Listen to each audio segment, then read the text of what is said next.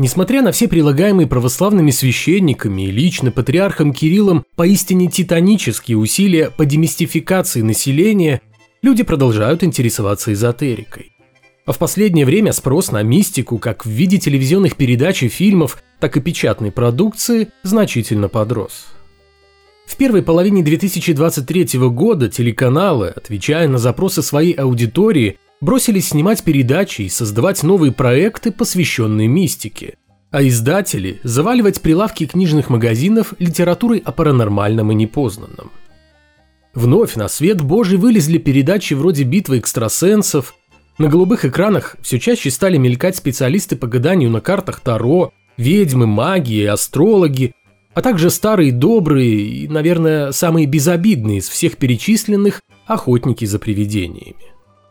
Вдруг и духов стало как-то больше, и предсказатели активизировались, обзаведясь собственными утренними шоу, во время которых щедро разбрасываются пророчествами направо и налево.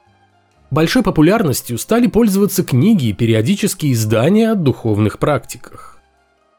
Эксперты грешат на кризисные времена, Объясняют, что люди отвлекаются от происходящего вокруг, ища спасения в мистике, которая, как и религия, предлагает доступный всем, даже домохозяйкам, простой способ получения ответов на сложные вопросы. Разумеется, все это происходит не первый и вряд ли последний раз. Повальное увлечение мистикой действительно во многом связано с реальностью, экономическими и политическими проблемами – и нынешнее положение дел, в общем-то, сейчас мало отличается от того, что происходило на рубеже 80-х-90-х. В одной из самых благотворных времен для деятельности шарлатанов всех типов и разновидностей. Похоже на то, что сейчас мы готовимся пережить, или даже уже переживаем, новый наплыв мракобесия в виде клубка, хитро сплетенного из религиозности, лженауки, мистики и бурно развивающейся и охотно отвечающей на запросы времени эзотерики. Но здесь есть еще один любопытный момент. Дело в том, что люди, о которых РПЦ всегда говорила как о православных христианах, и которых до сих пор считает и называет таковыми, во всяком случае в официальной риторике, всегда сочетали в себе как веру в Бога, так и старые, оставшиеся еще с языческих времен предрассудки и суеверия. И самой церкви так и не удалось искоренить язычество, с которым она безуспешно сражалась столетиями – запрещала, уничтожала и даже пыталась заменить языческие праздники православными. У входа в знаменитый Софийский собор в Полоцке лежит Борисов камень, найденный на дне западной Двины в пяти километрах от города и привезенный к храму в 1981 году. Некоторые верят, что этот камень обладает особой энергетикой, способен исцелять и даже исполнять желания. Приезжающие в Софийский собор туристы считают за обязательный ритуал приложить руку к Борисову камню, на котором, между прочим, выбит крест. Оставить в одном из небольших углублений валуна монетку на счастье и точно так же на счастье обойти его три раза. По часовой стрелке или против совершенно неважно, да никто и не знает точно, какое направление правильное. Так что не верой единой живут люди, но еще и бытовыми суевериями – Попробуйте для наглядности попросить кого-нибудь пройти под перекрещенными столбами или перейти дорогу черной кошки. Свежая статистика в ЦИОМ, касающаяся распространения духовности в России, в целом оказалась неутешительной для всех, кто ожидал подъема веры из-за навязчивого присутствия служителей культа в общественном пространстве, в школах, вузах и в армии, а также из-за необоснованно увеличивающегося количества храмов. Как оказалось, все это не особо влияет на показатели религиозности, а скорее даже способствует снижению этих самых показателей, столь необходимых как власти религиозной, так и светской.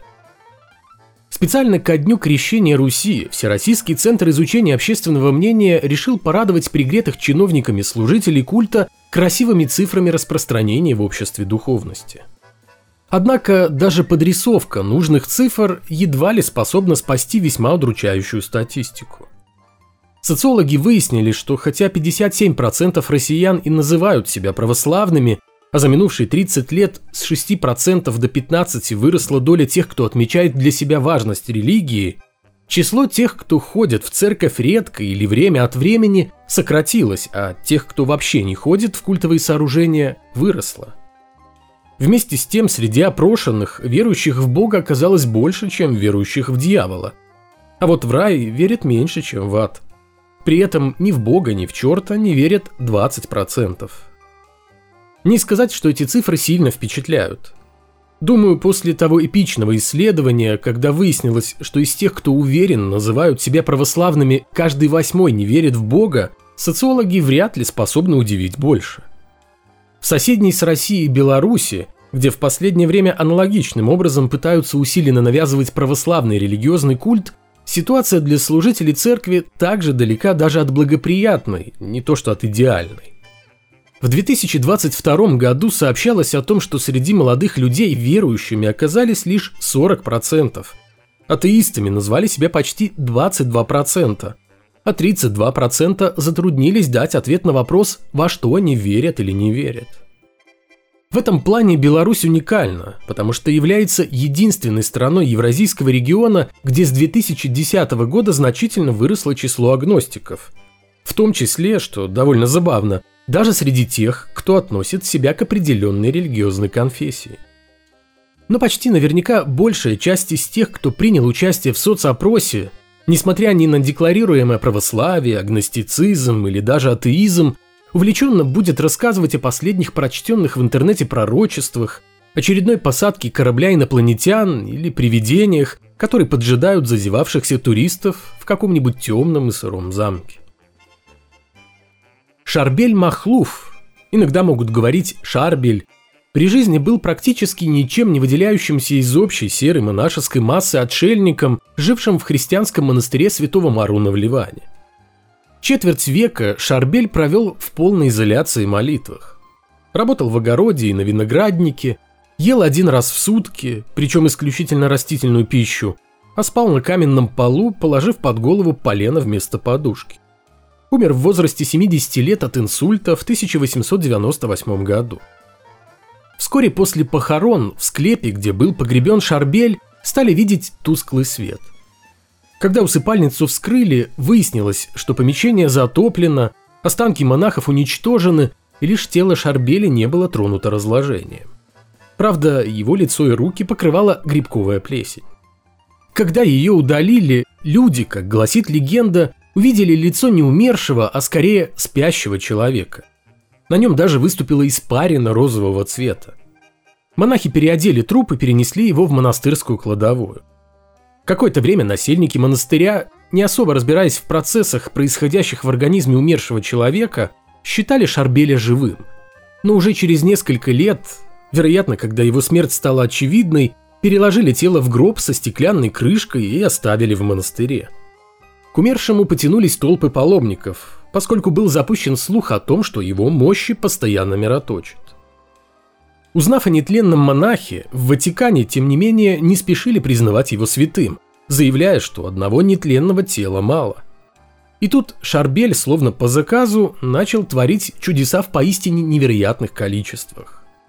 Он якобы исцелял психически больных, поднимал на ноги парализованных, возвращал зрение слепым, слух глухим, разум слабоумным, а веру безбожникам. Впрочем, проверить достоверность историй, рассказываемых церковью, местными монахами и верующими, не представляется возможным. В качестве доказательств чудес Шарбеля в музее при монастыре Святого Маруна выставлены сотни костылей, ортопедическая обувь, инвалидные коляски, которые будто бы оставили исцелившиеся люди – в 1927 году Шарбеля переложили в цинковый гроб, который, в свою очередь, поместили внутрь деревянного. Скорее всего, такое решение было связано с тем, что тело Шарбеля, ранее объявленное нетленным, к тому моменту несколько растеряло свой товарный вид. Сегодня совершенно очевидно, что это человеческие останки, которые подверглись естественной мумификации. Спустя полвека ливанский монах наконец-то был признан католической церковью святым – После этого в монастырь хлынул нескончаемый поток желающих исцелиться. Вот только с тех пор, как церковь провела канонизацию Шарбеля, с каждым годом святой исцеляет все меньше, хотя монахи исправно заносят в специальную хронику каждый сообщаемый им паломниками случай исцеления, не особо утруждая себя проверками того, о чем им рассказывают. С 1950 года в этой хронике значится ни много ни мало 29 тысяч чудес святого Шарбеля. Помимо католиков, в Ливанский монастырь ежегодно едут и православные, хорошо знакомые с Шарбелем благодаря многочисленным брошюрам, восхваляющим прижизненные и посмертные духовные подвиги монаха Маронита и его чудотворным изображением, которые для исцеления достаточно приложить к страдающему месту. Как и большинство христианских святых, Шарбель может находиться в нескольких местах одновременно. Вот только чуда здесь никакого нет.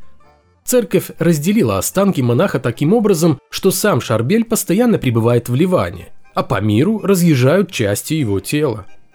Например, в 2008 году по Украине возили чудотворный палец святого.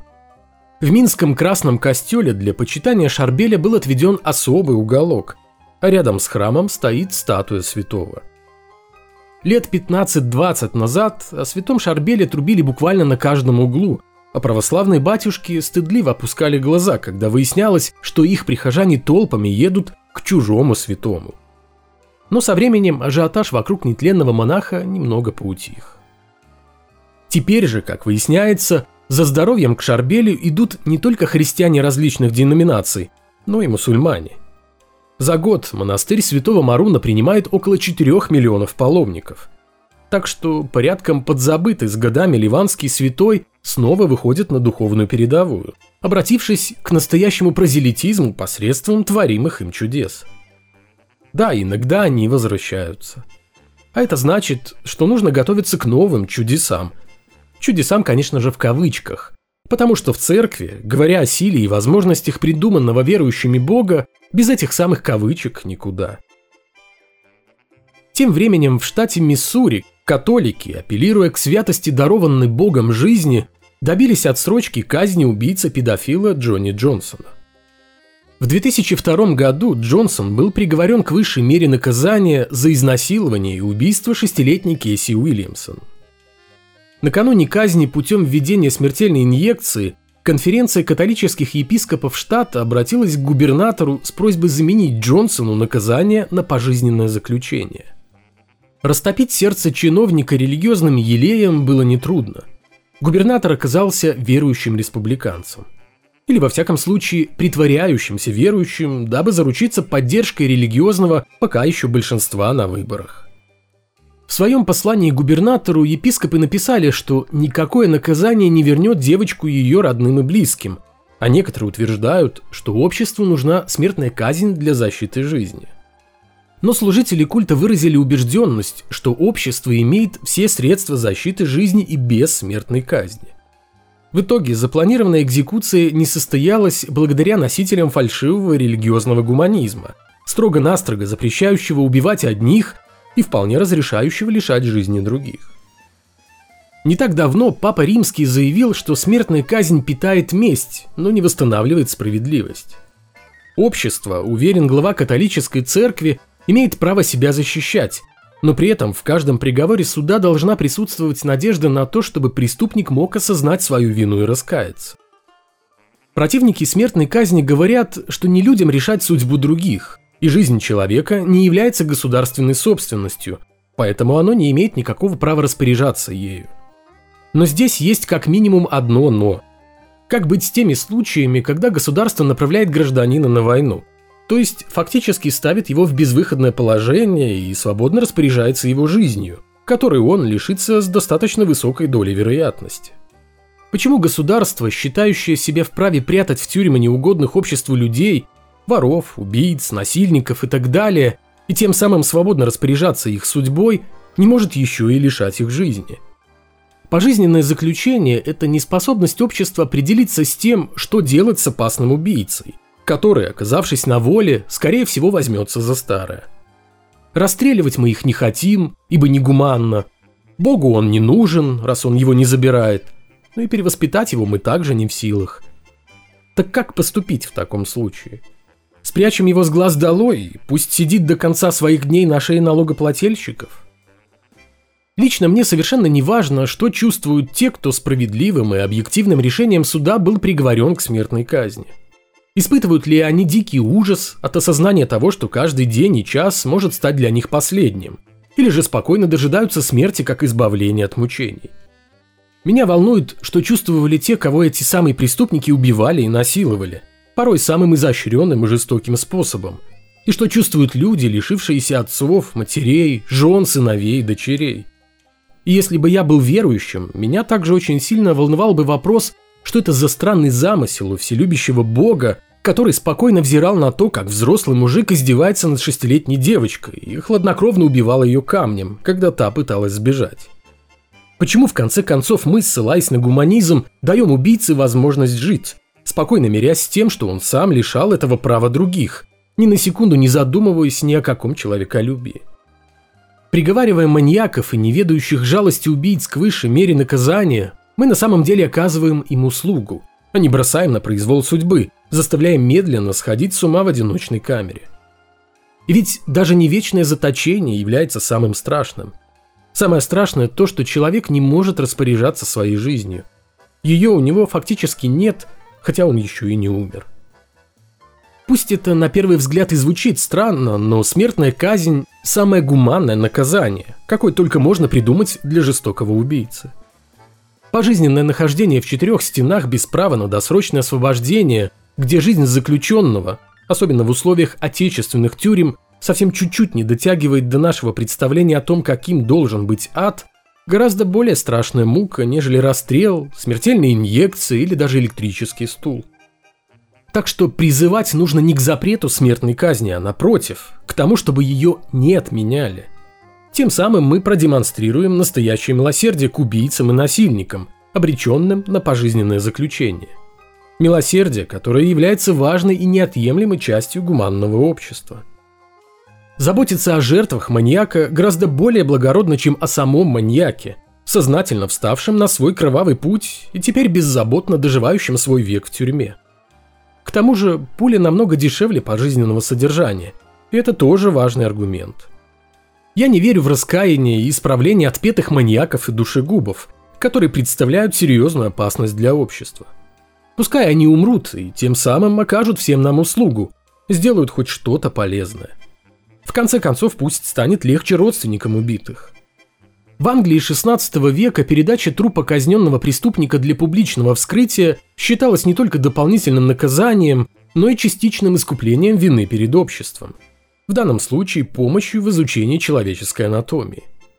Высшая мера наказания для хладнокровных убийц – это как раз пожизненное заключение, когда человек остается наедине с самим собой и своими мыслями, в то время как казнь и есть истинное помилование. И вот что еще интересно. Осужденный за свои преступления и ожидающий смертной казни педофил, как бы странно это ни звучало, не такое страшное явление для общества в глазах верующих, как отрицающий существование воображаемого бога-атеист. Потому что последний восстает не просто против религиозной организации, а против самой сути веры. По этой причине он представляет для верующих гораздо большую опасность, нежели самый кровожадный убийца. Последний может раскаяться, с головой уйти в религию и писать иконы, тем самым являясь примером для других заключенных. А вот заставить убежденного атеиста поверить в реальность Бога – задача почти непосильная для любого проповедника.